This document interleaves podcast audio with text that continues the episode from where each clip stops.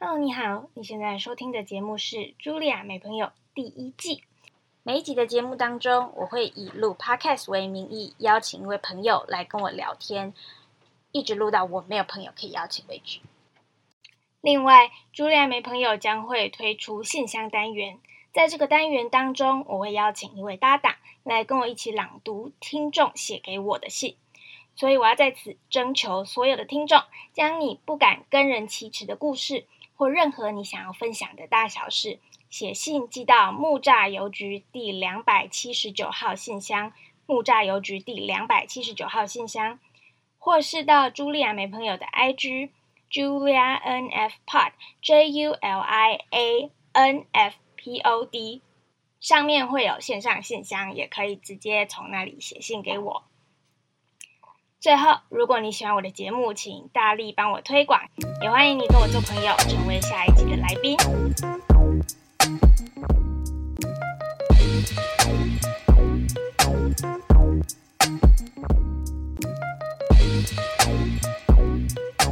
Hello，大家好，欢迎收听《茱莉亚美朋友》第四集。今天的来宾是平轩。Hello，已经开始了。对啊，开始。我的开始跟结束都很随便。好。那今天就请品轩先简单说一下我们是怎么认识的，然后对我的影响。我跟茱莉亚，茱莉亚好像比我小一点点。然后呢，我们是在大学的团契认识的。哎，但是怎么开始认识，我好像不太确定哎。其实我也没有什么印象，因为在团契就是一堆人。对啊，而且我只记得就是你好像在我们毕业的时候有上台。致辞，对我是在校生代表。对对对对对，然后有去相扶，然后接了我下一届的福音同工，嗯，就这样。其他好像没什么特别印象，感觉是因为我把大学的事情很多都忘掉了，又不是故意的。我对品轩的印象大概就是他是一个。活泼开朗的学姐，但是又很，因为我不知道，可能是因为在一方面在大学大家都长大了，比较没有在分什么学姐学妹什么的。然后另外一方面是我们在我们待的地方就是一个大家都是好朋友的团体，嗯，所以就很好相处，嗯，其实就是这样吧。我对你印象就是很开朗，然后哦，然后你很会游泳，对，因为我很我很崇拜会游泳的女生，我觉得。超超帅啊！游泳超帅，就那个换气的瞬间。如果你是在那个奥运，或是哦，或是那个游泳选手的形象照，都会是那种很帅的换气瞬间，就是冲出水面的那一瞬间。没错没错，就是会有人去拍那个对，所以照片。知道你是游泳选手之后，我对你就多了这个印象，就是看到你都会有那个自动连接到那个很帅的画面。好像是因为我大二的时，大不是大三的时候，好像刚好有分享游泳的故事之类的吧。那应该很低调，那我会不会帮你高调？没关系，我已经很久没游泳了。好，那接下来就请你也简单介绍一下你自己。哎，大家好，我是品轩。然后我我不太确定要介绍什么哎，我超喜欢游泳，但我已经一整年没游泳了，因为我去小岛上当老师。等一下，去小岛上当老师反而一整年。游泳是因为那里的海很危险，就是我们的岛上是呃唯一没有，就是我们岛上没有沙滩，所以呢它有很多暗流，然后是不就是不推荐下海去游泳。然后我们游泳池呢就是池底破了个洞，然后它一直都没有修好。今年呢就是一整年只呃只开放了六天吧，然后我去了四次，然后六天之后他就说，因为我们漏水漏的太严重，所以已经漏掉两三桶水，他就说没办法，就是负担。我们小岛都是用海水淡化，所以他就说这样浪费水，然后就就关起来，然后我就真的没有游泳，超可怜。哦，好奢侈哦！你们的游泳池的水还要用海水，然后淡化。对对对对，我们整个岛上好像都是用海水淡化。嗯，那你可以说说你现在在干？我现在直接讲吗？对啊。我现在在东引当老师，就是马祖台湾最北的岛，然后叫东引岛，然后我在东引岛上当国小老师。嗯，东引是东，我也写错啊，东边的东，对对对，没错没错，就是这个东引非常的小，我比我之前住的呃，我之前住在永和，然后比整个永和还小，就是它只有四点四平方公里而已。然后骑摩托车就是应该骑一圈不用一个小时就骑完了。大概有一千多个居民，然后一千多个军人。然后他们比较特别是，呃，就是都是讲我们都讲闽南语嘛，然后他们是讲闽东话，也就是讲福州话。我其实不太知道福州话和闽南话的差别，就是全部都不一样，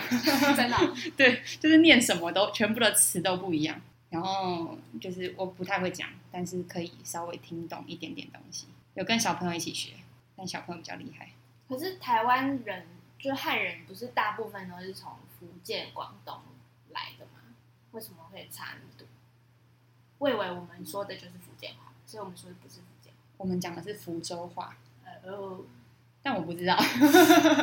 他福州话听起来就有点像是客语跟台语混起来。嗯，但我也觉得广东话跟客家话跟闽南语也是，就是彼此混来混去的感觉。对对对可能就这一块的感觉就是，可以偶尔听得懂，但是不会全部都听得懂。特别是他们很会讲的时候，就讲超级超级快，然后就完全不知道在说什么。所以那里的小朋友也都会讲。小朋友比较不会，但老师如果后面的就是有本地的老师要讲悄悄话的时候，他们就会讲福州话，那就是要听懂一点才知道别人有没有在骂你，这样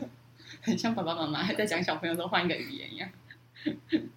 好啊，那你是去当老师？嗯那你可以讲一下你的就是你的工作，然后介绍一下你们学校啊，那边有几间学校？我们那边只有一间学校，就叫东影国中小，嗯然后它就是一个年级一个班，所以总共有一到六年级加上七八九的国中。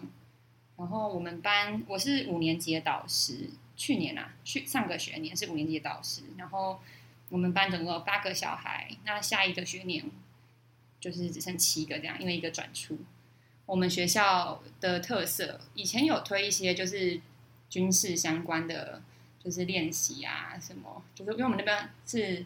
呃一个就像一个诶、反正军事的小岛，所以呢，它就有很多地方会，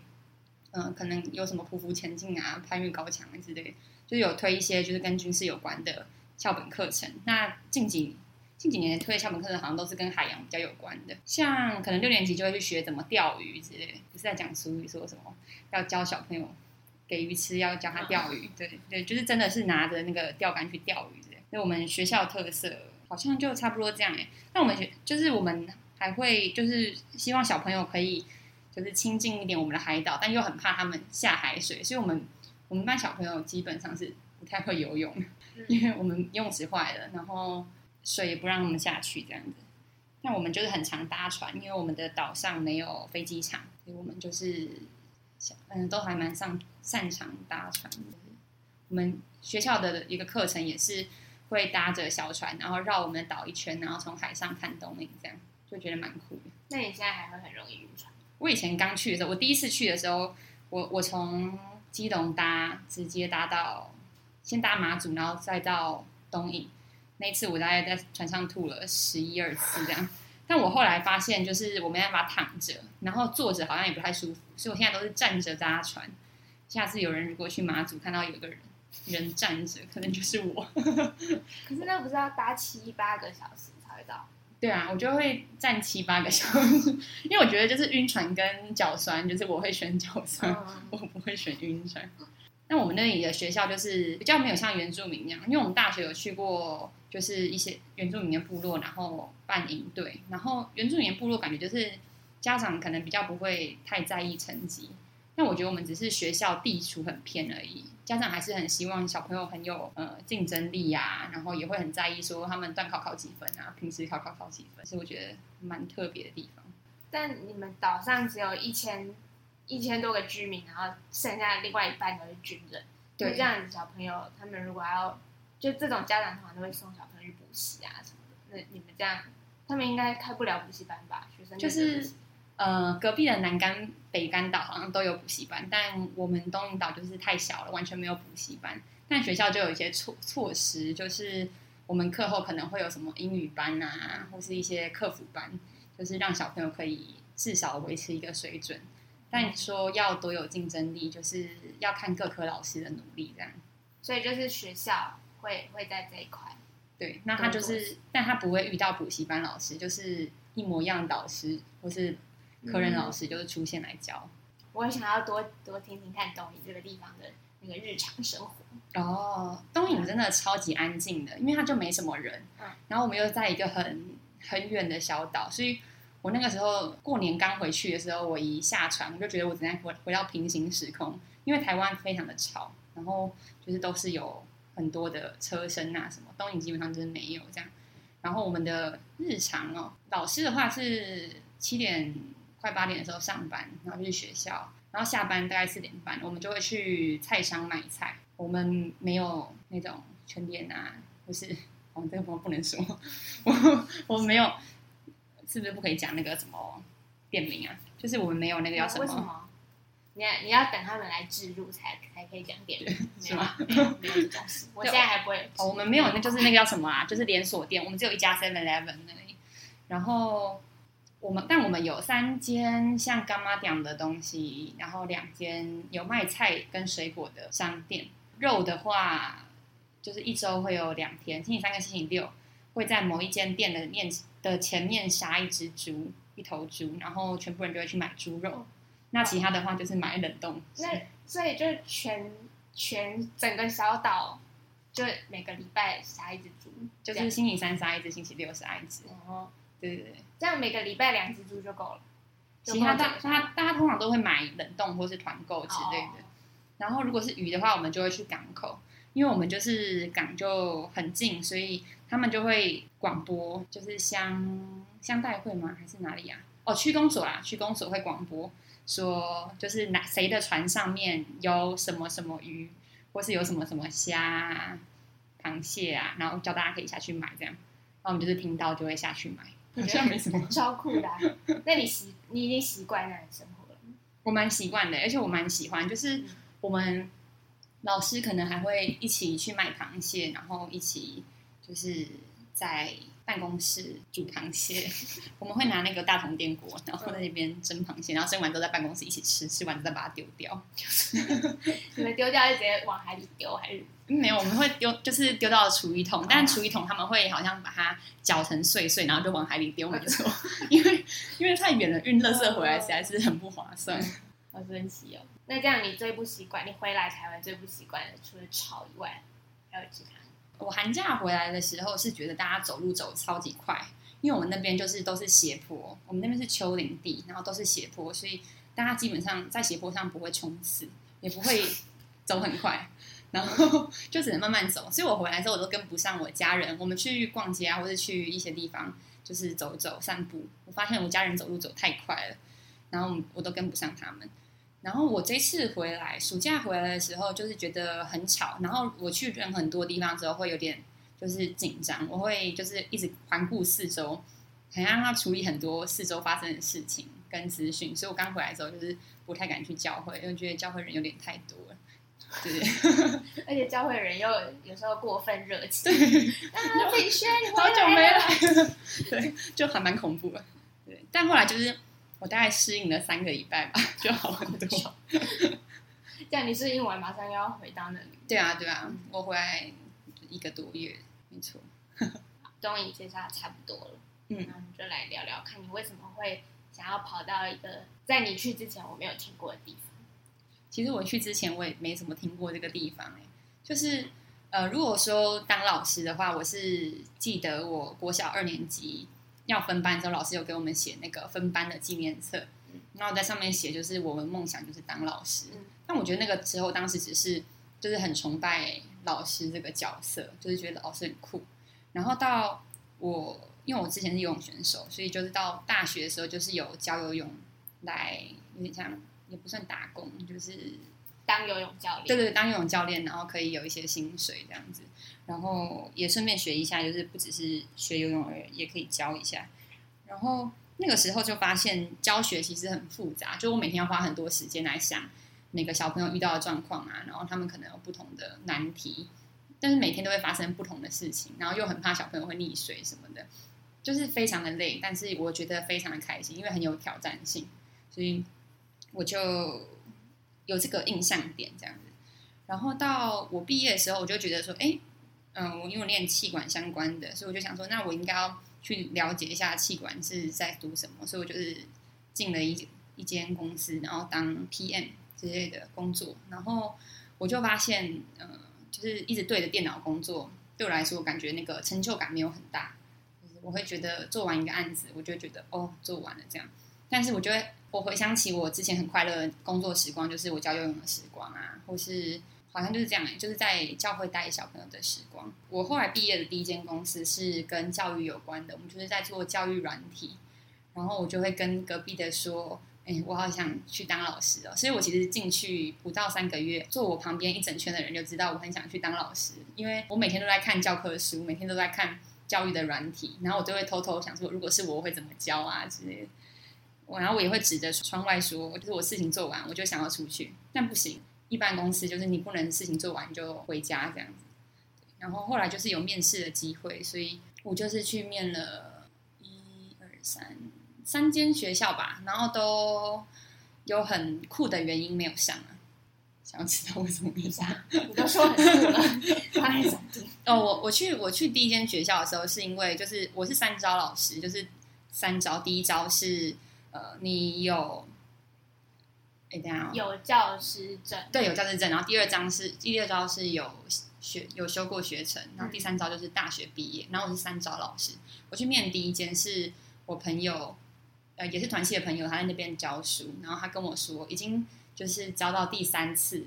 第四次了，然后问我说要不要去，就是隔天就要开学了，就是你要不要来面试这样，我就说好啊，然后我就请了一天假，我就去面试。就我去面试的时候，去市交面试的时候，那个时候刚好有一个一招的老师去了，所以就我就被刷掉了，因为我是三招了。然后我第二次是我是去 TFT，然后我们有四阶段，就是书面审查、网络面试、现场团体跟现场个人。然后我团体面试的时候，就是我们要看一个剧本，然后演出当下这样。然后他就是我知道 TFT 是要一个很有领导力的人，就是他我知道他们要的特质是什么。然后我自己跟我朋友看我也觉得是我是他们要的人这样。但我觉得我们一进去那个房间之后，我隔壁说的东西都跟我的那个剧本上有点冲突，就是我的剧本可能说他我们都有做到什么什么，然后隔壁可能就开始指责我这边说你都没有做到什么什么，然后我就整个想说发生什么事，但。就是如果当时我想要上，我硬要上的话，我可以假装就是他什么事都没发生，然后我可以讲出一套就是我还是很有领导力的样子。可是我想了一想，就是如果现实生活中我真的发生上发生这件事情，我应该会听，就是听一直听发生什么事，然后把全盘都听完之后，我才会反应。然后我就没有上。哦，所以它是一个角色，类似角色扮演这样，对对你会抽到一个他来帮你设定，他可能会说你是英文老师，嗯然后你可能你班级的谁发生什么事情，然后你们去某个活动发生了什么事这样子，嗯对对对，然后你就要进去，你就要开始就是照着那个剧本上演，就会有一个人在中间问说那件事情你怎么样，这样就也蛮酷的啦。对啊，听起来但我觉得就是没有，我当时好像也没有难过很久欸，因为我觉得没有上也好，就是因为我一直很想去离岛，然后 TF 刚好没有离岛，他们只有就是偏乡跟北山北市学校，我一直都很想去蓝屿啦，然后他都就是他们没有离岛的合作学校，所以就没有这个机会。然后为什么没有去蓝屿呢？就是因为那一年没有开蓝雨，就是去年这个时候没有开蓝雨。就是说到为什么是东营，就是我教会的传道以前在东营当兵，然后我有一天工作到很崩溃的时候，我就跟我的我就觉得工作很无聊，然后没什么挑战性，然后我的传道就说，那要不要就是做你想要做的事情？然后他就跟我说，东营搞不好你会很喜欢哦，因为就是他其实他因为那个我那个传道就是很喜欢逛街啊，然后就是很喜欢大城市的生活，所以他其实很不喜欢那里，但他就觉得我很喜欢山，很喜欢海，然后很喜欢大自然，就应该会很喜欢东营这样。对，然后他就说好，那就可以去去看。然后我后来就应该没有很很久，就看到东营有开就是缺，然后一二招都没有人，所以就换三招老师，然后我就去。我们那时候线上面试，因为疫情的关系，就是有四个人跟我一起面试，然后我们就我就上了这样子。所以如果没不不是疫情的关系，你可能要跑一趟抖音去面试。对我就比较难去面试，因为如果不是疫情的关系的话，就是我还要请假。然后东影是一天只有一班入跟一班出的的船，所以你不可以当天来回。我会时间会卡到。对你就是早上去，然后隔天再回来这样子。对对对，所以我就等于要请三天假，但其实蛮难请三天假，因为暑、呃暑假期间刚好是我那个做软体公司的，就是他们的旺季，就是一个非常忙的季节。嗯，然后我前一年本来就有想去念东影的，只是那个时候有登报，就是什么小岛老师，然后什么月薪很高，因为就是比台湾高，这样缺很多老师嗯，然后就一登报就有七十几个人报名。然后有三十几个人真的到场去面试，嗯就一路从早上八点怎么面到晚上怎么八九点之类。所以我那时候打电话去问报名的时候，就我只我只想去有缺的学校，我不想要去就是好像是拼一个位置出来这样。所以我就跟他说，很多人报名嘛，如果没有缺人的话，我就不去了这样。然后他们就说，哦，我们已经很多很多人报名了。我就说好，所以我我前一年就没有去，后来的那一年才去，就是线上面试。那我很好奇那边的老师组成，他们是当地人多还是怎么样？三分之一到一半是当地人，然后，哎，当地人不一定是东引人，有可能是南干北干啊，嗯或莒光人，就是旁边马祖其他小岛的老师的的人这样，其他的几乎都是台湾本岛的人。那台湾去的人会不会就是只待一下然后就走？就是流动率是其实蛮高的、欸，嗯就是我们会鼓励待，他们会鼓励我们待，可能如果没有做太差的话，就待两年这样子，就是两年一个单位。那所以我们只要三年内都不用重考，就是你只要你可以写说，如果学校要留你下来的话，你就会写说你愿不愿意被留留下来这样子。嗯那如果愿意的话，就不用重考，因为有些学校就是每一年都要重考一次。那如果有比你更好的人，就会刷掉。但因为小岛换老师换的蛮严重，所以如果小朋友一换老师，就要重新适应整个就是教学，或是会比较不好。因为像我现在如果要回去找我国小老师的话，我都还知道他在我的国小里面教书。可是我的小朋友如果有一天要回学校回东营找的时候，我搞不好已经不在那个地方教书了，所以就会希望每个小朋友跟老师的关系是在拉长一点的，嗯，就是不要只是半个学期、一个学期，或是一年这样。但还是很，因为如果你是很喜欢逛街的话，就是真的留不太下来。我们真的是就是很疯，就是很想要逛街或很想要看夜景的时候，我们就是去一个比较远的小坡上面，然后就往我们自己的家那边看，就哇有灯这样子。然后如果是想要逛街的话，我们可能偶尔会去 Seven 里面就是绕个三圈。可是 seven 也要到别的岛上才有。我们岛上就有 Seven，、对对对，然后或是干嘛点那样，嗯但是就是去 Seven 可能还好，就是遇到一些家长跟小朋友，然后就会说什么老师好，但是去干妈讲的时候，他们都会知道我们是老师，然后他一进去他就会说老师今天要买什么，然后我们觉得很好像很不能做自己，就是都带着老师的那个样子出去这样，对，我我小六的时候也念过一间在三峡山上的小学，嗯，然后我同学我们班应该是十十二个还是、嗯。还是十五，那蛮少忘记了，对，一直少少，他就是百也是百人学校，嗯。一一届只有一个班，顶多两个班，嗯。然后一个班就是十几二十个人。嗯这样。我其实没什么印象啦，我就记得我们老师好像是一个很酷的老师，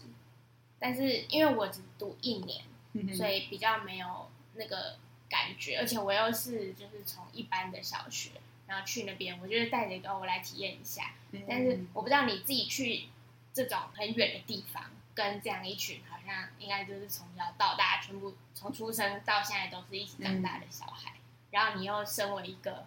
感觉像是外来者的角色，嗯我不知道你在里面的感觉有没有什么很特别的经验哦或是感觉？我觉得我个人倒是还好诶，就是在国小部分，他们还是蛮尊敬老师的。然后也因为小朋友那边没有补习班嘛，也没有任何才艺班之类的，所以他们接触到就是老师跟家长，所以他们就会还蛮想认识老师的。但真的是跟我的国小差很多。我念就是一个超级大的国小，念秀朗国小，那我们一届就有二十二个班，然后一班有二三十个人。你就可以想象那个升旗啊的那些状况，就是跟我们差超级多，对。但好像没有遇到什么，就是小朋友觉得我们是外来，他反而会很希望可以听听看老师国小的时候在做什么。就他都会说老师，那你五年级的时候在做什么啊？然后我就会讲五年级的故事。像我很喜欢讲绘本故事给小朋友听，因为我小时候很很喜欢听故事，然后我就会去就是图书馆拿一大堆绘本，然后放到我们班，然后就会就是好像那种有一些闲闲没事的时间空下来，我们就说那我们来讲故事。那我之前很喜欢就是呃，Good TV 上面有个节目就是烤箱读书会，然后那个阿达叔叔就会一直在。念故事，然后就是有时候我也会加入一些问题，然后问小孩、反问小孩之类的。然后有一天，我小孩就我就问小朋友说：“那你们这三本故事，你们要听哪一本？”他们就说：“我们都不要听，我们要听老师的故事。”然后后来我们的想我的想法就是，OK，就是你说一个形容词跟我说，好像是悲伤的，然后我就可以跟你讲一个悲伤的故事。但我现在跟你说一个形容词的时候，你也要回答我。就是要分享一个你自己的故事。我们后来我们班就有很多像综合课，或是早自习，或是放学后就有一些交换故事的时间，然后可以认识老师，这样棒哦！就跟小朋友交换故事。对啊，对啊，我觉得蛮好的，就是我还蛮喜欢。嗯，感觉这个阶段的小朋友，就是他们开始认知到自己是自己，然后要开始去建立他们自己身为一个个体，对，到底应该要怎么样？我是谁？对，就是我是谁这些东西，感觉很适合在这个时候。有类似这样子的课，或是有这样子的老师可以引导他。我觉得我们的小朋友就是很依着老师的风格，然后会他们会很爱学老师，所以老师风格就会很影响小朋友现在是发展到什么阶段。我前面的老师都是一到四年级老师都是比较严格，加上比较凶的那种，所以我们小朋友就是比较会呃担心犯错啊什么。我就是说实在，就是我我我觉得我自己也蛮严格的啦，但我我不会就是很大声骂我的小孩，就我小朋友会说我是一个严格老师，但不会就是很凶这样。所以他们在发展的时候，就会有时候会停下来，因为我们学校有个心理师，他就会说，如果小朋友一直被压抑，然后没办法去尝试各种东西的话，嗯，就是他们可能以后会比较少。现在都很乖，然后老师一走就会变成一个，就是会暴冲之类。像我到那时候，我就跟他们说，我会鼓励他们尝试新的东西呀。但我有个小朋友就真的很尝试新的东西，就是隔壁小朋友在洗手，然后他就想说，哦，试试看，玩玩看好了。他就把那个水龙头开到最烫的地方，然后另一个人就烫到手。他就说，我只想试试看。你就会发现，哎，这个小朋友以前都没有试过，就是热水烫到手会有危险性这件事情，就是他可能都不知道。就等到这种可能是我一二年，你就会知道说烫到手会怎么样，然后可能到最最差会起水泡啊，到很很惨都会截肢什么。小朋友完全没有这种经验，他们没办法知道。那我们就会全班一起来讨论说这件事情有什么危险性啊？那如果再再来一次，我们可以怎么做？就是小朋友的发展会随着好像老师的代班也会有一些差别。我觉得心理师说的那个好重要，嗯，重要的资讯，嗯，对。那你有没有什么印象深刻事件可以分享？在你带班的过程中，或者是你自己在东影生活印象深刻的事情？我先讲东影生活好了，就是我们那边在台湾的最北，所以呢，我们就是冬天非常的冷。因为我还蛮喜欢冬天，只是就是会冷到我都全部的衣服都重买了，这样会到大概呃零度左右，然后到体感都到负五都有。然后我们会下冰线，就是会蛮凉的。然后台风天超恐怖，你就会觉得你的屋顶要掀起来了，因为我们住在山坡上，然后 那个风就很大。这是我好像生活比较就是惊讶的地方。那在代班上面，就是我觉得我的国小过得很快乐，然后我的国小老师就是对我给我们班就是很多丰富的启发，这样，所以我一直觉得我很希望让我们班也可以很快乐，然后。这个好处就是，我们小朋友从可能一到四年级比较不喜欢来上课，然后到五年级，家长给我的反馈就是他们很喜欢来上学，然后很期待来上课。但是坏处就是他们会开始踩老师的底线，就是试试看你到底在哪里，所以他们可能会开始有什么作弊啊，然后捉弄同学啊之类的。那那个时候会蛮头痛的，因为如果你一个高压老师的话，可能比较不会发生这个。比较不会发现这些点，就会觉得说小朋友应该会就是凶就会乖这样。我那个时候就会开始问说：“哎，那我们以前老师会怎么做？这样，或是我我其他的有当老师的朋友会怎么做？就是要慢慢去拨开那个小朋友背后的原因是什么，然后跟他建立就是信任感。就是这个其实要建立蛮久了，因为他们呃。我倒有一件事情，就是有个小朋友，他可能回家之后没有写作业，他不是我的课上，就是另一堂课。然后他们在交换改作业的时候，他就把那个答案全部填上去，然后他就跟隔壁说：“我明明就有写。”然后隔壁就说：“你刚刚没写。”他说：“我有写。”然后就帮他勾一百分这样。然后他们第二个人交换改的时候，他就说：“你也没写。”他说：“你刚明就没写。”然后他就说：“我有写。”所以第二个人就很坚持说他没写。后来我们就。我就坐下来跟小朋友聊，就是作弊这件事情。小朋友说作弊从来不会吃亏，说谎从来不会吃亏。我才发现说，哎，就是真的吗？就是真的不不吃亏吗？小朋友就说，因为如果不被抓到的话就没事，那被抓到的话就是一样，反正就是我被抓到，老师就生气嘛。那如果不被抓到，我反而就是侥幸逃过。所以他觉得不不吃亏，就是说谎不吃亏。因为如果你现在不说谎，老师搞不好就也是生气这样子。我才发现，哎，小朋友其实很怕，就是做错事，老师就会生气。这个点，这点我其实也蛮调整我自己的。就是我虽然不会很大声的吼我的小孩，但我小孩是会知道我什么时候生气的。我有一天就问我小孩说。你知道老师什么时候生气？然后他们就说知道，我自己都没有发现。我就说那你们怎么看出老师生气？就我平常都会笑笑的。他说我只要不笑，然后声音变得很低沉，就代表我应该生气了。然后我就说那你可以举一个例子，就是我什么时候生气了嘛？他们就真的讲得出来我哪个时间点生气。我说那你们知道老师为什么生气吗？他们就说知道，就他们是知道我为什么生气，然后我什么时间点生气。我就觉得哦好那。其实不用大声讲话啊，或是有什么处罚，小朋友也会知道。就是其实你做这件事情踩到你的底线，然后你不开心。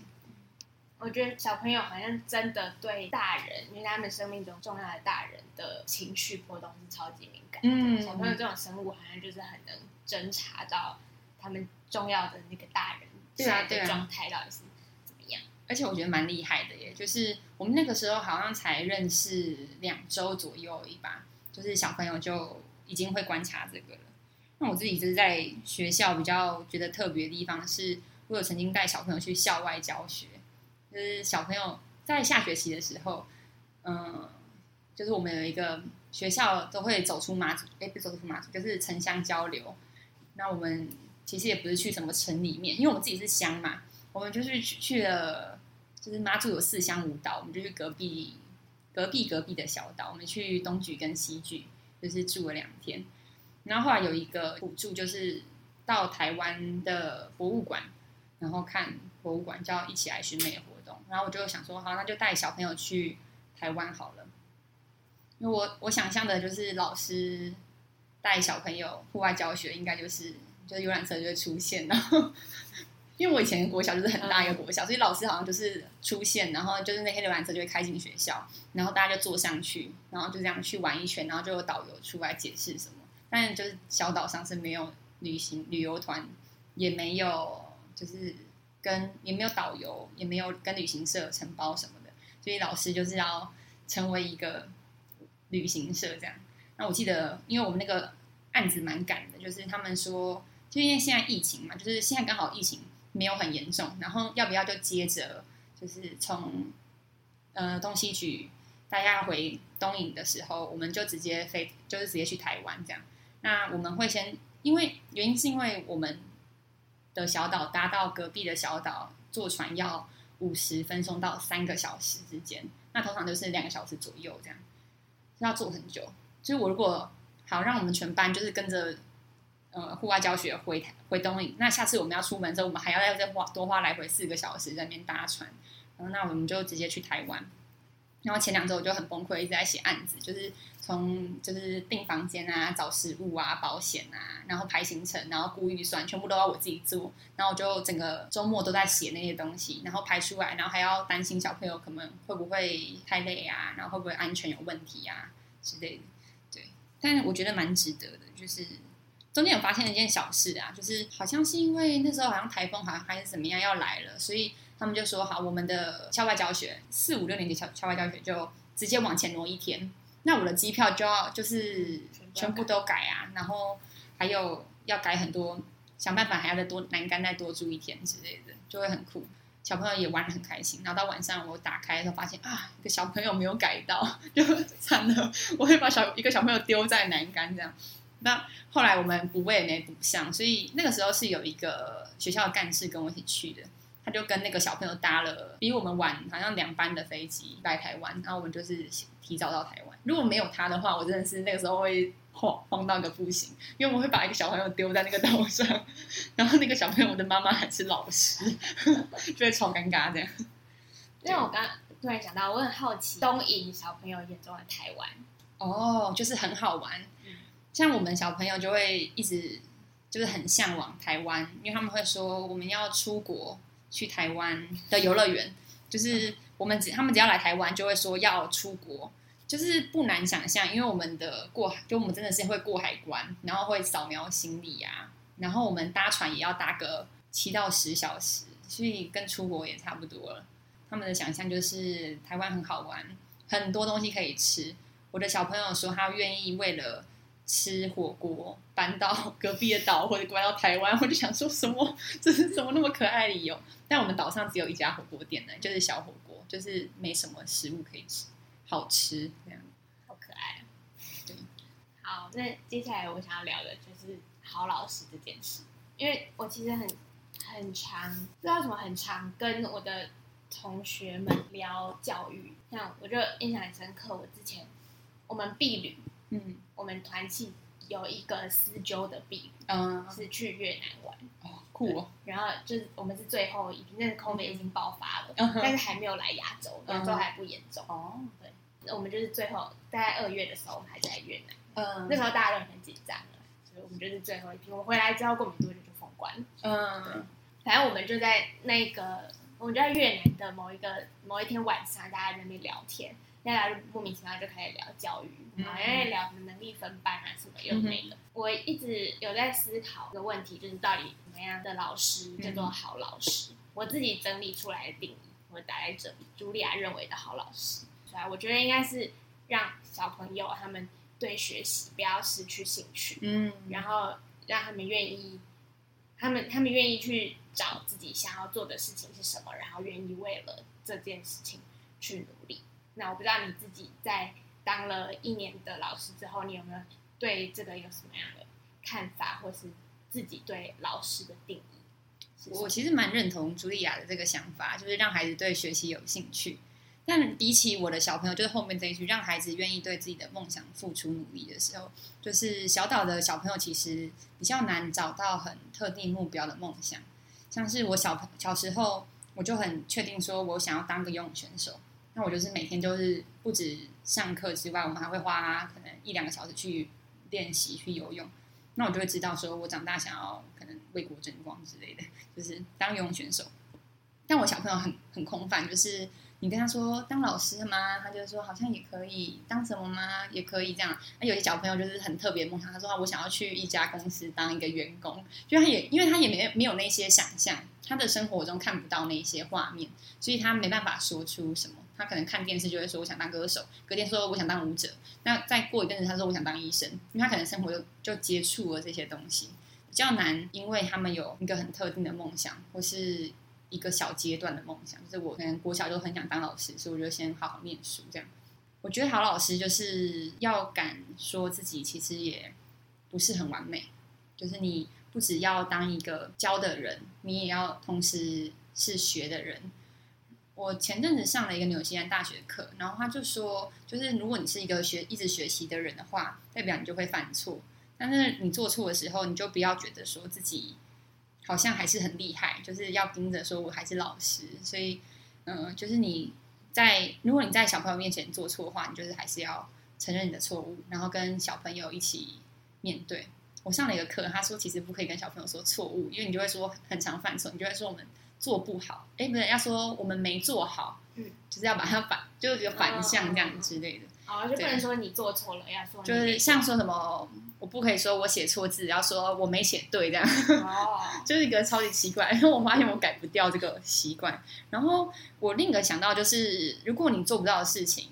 就是品格相关，就是你做不到，你就不要要求小朋友去做。就是老师要成为一个生命影响生命的人。就是如果我，因为有些老师就会说，嗯，班怎么那么乱？是自己的可能自己也没有整理很干净之类。就我觉得就是要老师是做一个好榜样，让小朋友可以学习的人。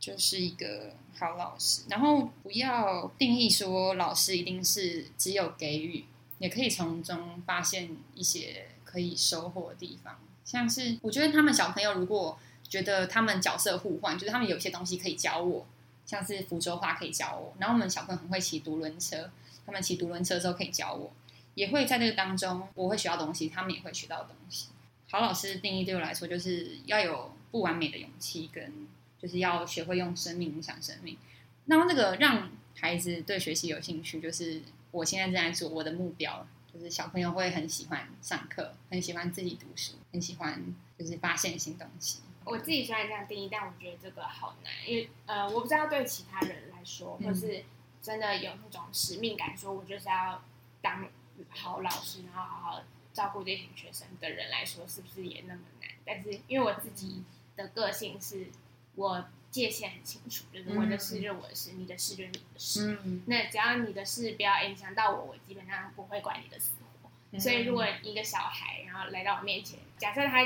今天就是我应该要教这个小孩，然后我就教教教完了，嗯我就觉得好，那没有我的事了。哦我能讲的我都讲了，但你不改变，那我就会觉得你不改变是你，不会是我的问题。就我不会有那个耐心去循循善诱什么。哦，我刚开始也很在意，就是小朋友不改变这件事情。然后我们有就是在南干的心理师就会定期来东影，然后跟每个老师聊天，然后他会问你好不好啊，然后跟就是教学有什么状况的时候可以跟他聊天。那个心理师就说，就是如果你这两年你的小孩完全没有改变，就是不要责怪自己，就是因为小朋友其实到高年级已经差不多那个就是有点定型，或者他有点已经有一个他自己的想法了，所以就不会是。我刚开始会想说，为什么为什么这样就呃这个不会？为什么为什么你做不出来这些我想要看到的东西？但后来我就会觉得，好，就是给他他的时间。但我是会循循善诱那种，就是会等很久，然后每次就是再试一次，再试一次。像我们小朋友就是很回家就玩，然后就不呃他们会写功课，但有可能就是抄自修或者乱写之类。然后他们来学校就考试，呃不是每个啦，就是一两个。就是考试就不会写这样子，那我就发现他其实不是不会，他就是没有人陪他，或是他想要问都没有人可以给他问，所以就是像一些品格上或一些课业上，感觉小岛的小朋友就是要多点时间跟耐心，所以我就会试再试一次这样。我刚刚想到一个问题要问你，嗯然后忘了，所以我们直接往下吧。好，嗯、好，下面一个是你到目前为止有没有怀疑过，或是后悔过自己去东营这件事？嗯，在东影当代理老师的话，我其实觉得，呃，我好像没有后悔过耶。我只有刚开始去的时候会很想家，很想台湾的朋友，但我没有后悔过，因为那里的就是景色真的超漂亮，然后小孩又我自己很喜欢小孩，然后我就觉得这件这个工作是我第一次做，觉得人生这么有意义。就是我不会觉得说好，我就是我明天死掉就算了，我会觉得说我好像还要把这些小孩子顾好。你之前有工作到觉得我明天死掉就算了，这么这么，我就觉得我觉得工作好无聊。就是嗯如果我一生都这样做的话，就是我就干脆就是不要做这样。嗯，对对对对，就是对我来说那个无意义感很严重，因为我们可能六点半才下班，然后出门就是已经天黑了，你就没有什么天空可以看，也没办法出去玩。但是现在就是有很多时间可以做很有意义的事情。那你都在做什么？你的有意义的哦，就是跟小孩互动，啊，然后让他们可能自己成长，然后就是他们成长，我也成长。那另外有意义哦，嗯，可能就是可以去海边看看海，然后去爬爬走走路、爬爬山、去运个动这样，然后跟朋友一起去买菜。我觉得这就是有自己的时间，对我来说，加上呃看见孩子的成长，对我来说就是有意义的。这里这一块的最后一题是排解孤独的方法。不过这个是我预设，你一个人在岛上，应该是还是会有一些孤单，觉得孤单的时候，嗯，有吗？超级有的。有。那我刚开始排解孤独的方法是什么？就是我是，如果我，嗯，假如我如果连续去三个月好了，我就是前两周会很孤单，那后面就不会，所以我基本上很不太敢回台湾，因为我觉得我回台湾就会再碰到一次那种拉扯。那我排解孤独的方法就是，嗯，我会去一个人去看海，或是我会弹钢琴，然后会写日记，偶尔会画画。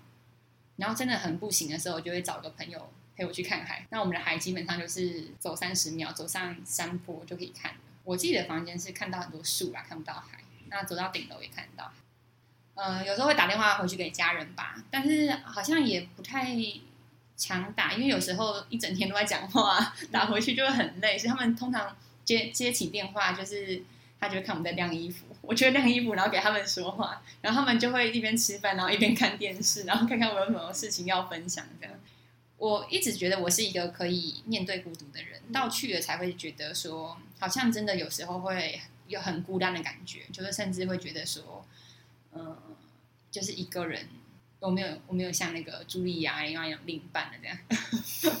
对，就会很羡慕。就是其实有一些老师他是有另一半或有家庭的，就会他们好像不会那么孤单，因为整个家庭就会搬过去这样子。比较多是弹弹钢琴，然后就做一些静态活动吧，好像就这样子耶。然后把自己的时间就会不小心把它塞很满，然后就有点忘记孤孤独这件事。但听起来你也是蛮蛮会独处的一个人，因为有一些人他是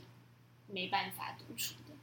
对吧、因为像我也是，我是用我是用独处来充电的那个类型的。哦因为有些人他是跟大家玩，跟大家聊天，嗯他会觉得很充电，但是我那个是超级耗电，我要独处我才能充电。我觉得嗯跟小朋友互动，就是我，就是我其实是跟人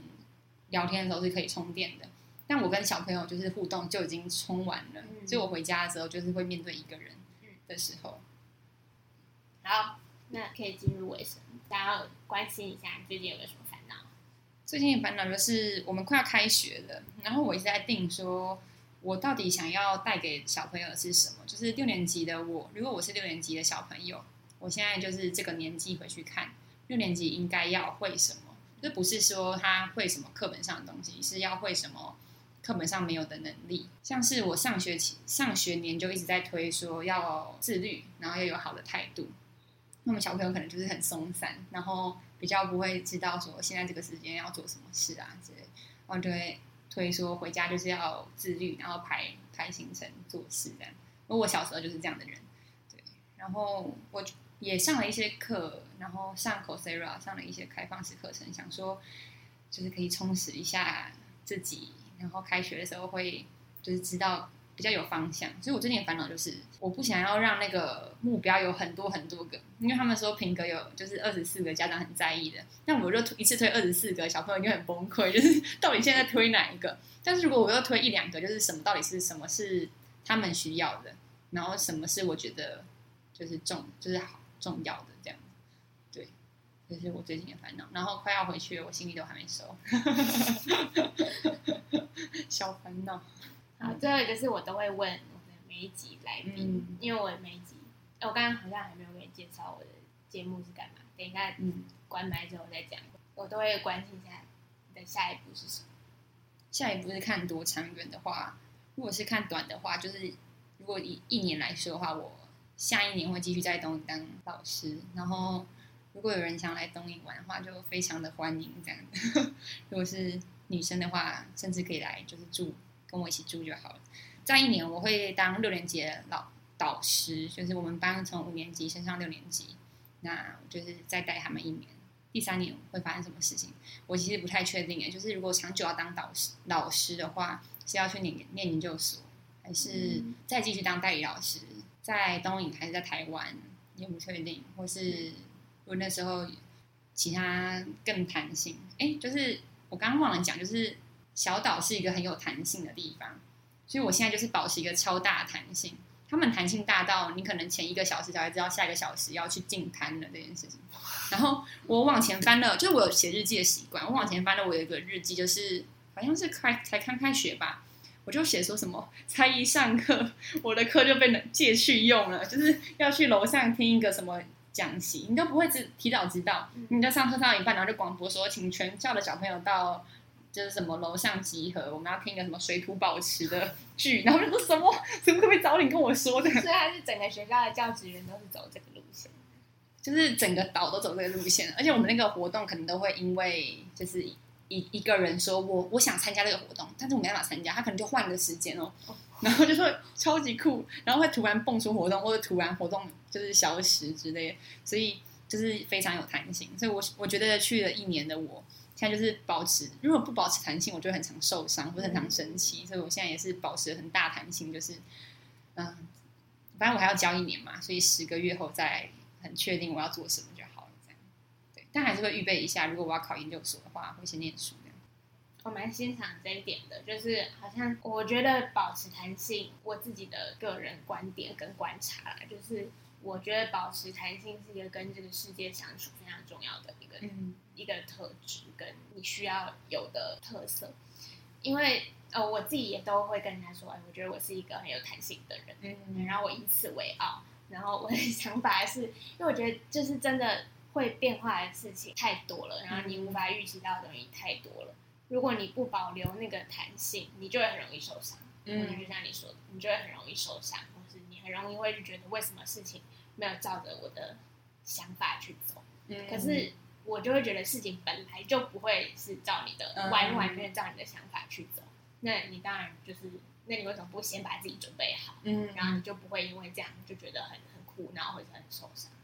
就是我去之前的时候，我就知道这件事情，就是就有人提醒我说，小岛上都要保持弹性哦。然后就跟了一个就是比较大的前辈聊天，然后他就说，我觉得你这个是一个就是练习，因为他觉得我看起来就是很没弹性的样子，因为我就是自己有很有自己的一套，然后都会觉得说我要照着我自己想法的规定走啊。像我之前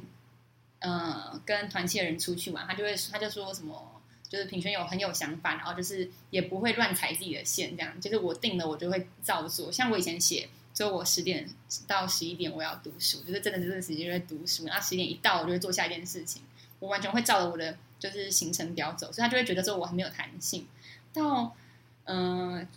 当场的时候，我也会有一点觉得说好像没有小岛这么有弹性，因为他们弹性真的太大，就是大到一个我会很意外。但到现在好像已经很习惯或很适应，就自己的弹性也会，就是你只要你做事做到一半，然后突然一件事发生，或者你突然被支援什么东西的话，我都会觉得好很 OK，就是、嗯这就是小岛的生活这样。嗯，但我觉得这个摆到另外一个极端，其实也是会变得，如果我自己也是这样子，然后改来改去，嗯其实有时候也会造成人家的困扰。嗯所以我就觉得，其实还是要保持那个中庸，就是你要有弹性，但是你也要体贴别人的需要。嗯，对，我觉得对我来讲，就是那个弹性都是别人要我弹性，但是我好像没有要人家多弹性，因为其实小岛也不会发生什么自己自己出现的事情，也不会有什么强约的事情，所以好像也不用就是主动叫人家有弹性。嗯，但因为小岛真的是很很多很多很特别的活动，对，才会发生就是这么特别状况这样。好，你最后还有什么想要补充的，或者你想要问我？你想问，就是在你你还有国小高年级的印象吗？有一点点。那在你国小高年级的印象当中，你觉得老师有没有曾经做什么事情是让你最印象深刻，或是改不管是改变你的想法，或是让你觉得很特别的？嗯。啊，我的小六的那个老师，他讲过两句话，我一直都记得。嗯。一个是吃饭的时候吃饭，睡觉的时候睡觉，就是他要叫我们一次就专心做好一件事就好了，嗯哼。你不要一边吃饭一边干嘛，或者他他就是说你不要一边吃饭一边上厕所，他都这样子。哦。对，就是因为小朋友比较会听这种好笑的话，但这个东西影响我们大人，就是你认真做一件事情就好了，嗯你不要一心二用，这样才能把事情做好。另外一个是什么？哦，怎么都跟吃饭有关。另外一个是大口咬定，细嚼慢咽，他就叫我们吃饭一定要好好吃。啊，我觉得这个很重要，因为嗯尤其是你像大学的时候，我开始有自己的平板，然后订了 Netflix 之后，我就是习惯吃东西一定要至少配个一集那种嗯二十分钟的 sitcom。其实这样真的是不太好啦，就是你为你就好好好好吃饭，好好咬，好好消化，对啊。哦我觉得这虽然就是很日常，但是蛮重要的东西。嗯，原来如此。因为我最最最近也在想，就是什么事情是小朋友可能一生就是会觉得，哎，就是像你刚刚那个很有记忆点的事情，我想可能我的小朋友可能会说：“哦，老师带我们出去玩啊，老师很好啊，老师不太会生气啊，什么之类的。”嗯哦，但他们他们就是他们觉得他们觉眼中的我是一个就是吃苦耐劳的人，嗯然后是一个热心助人的人。因为我们那时候刚好学到一个简约，就是简朴，然后节约这样的意思。然后小朋友我就说，那我们来问问看大家好了，你觉得我们班谁是简约的人呢？然后八个人都说老师，那我就说不行，你们八个人当中选选一个。他说老师没有啊，我们都很浪费啊。然后我就说怎么浪费法？他们就真的说得出来。他说什么？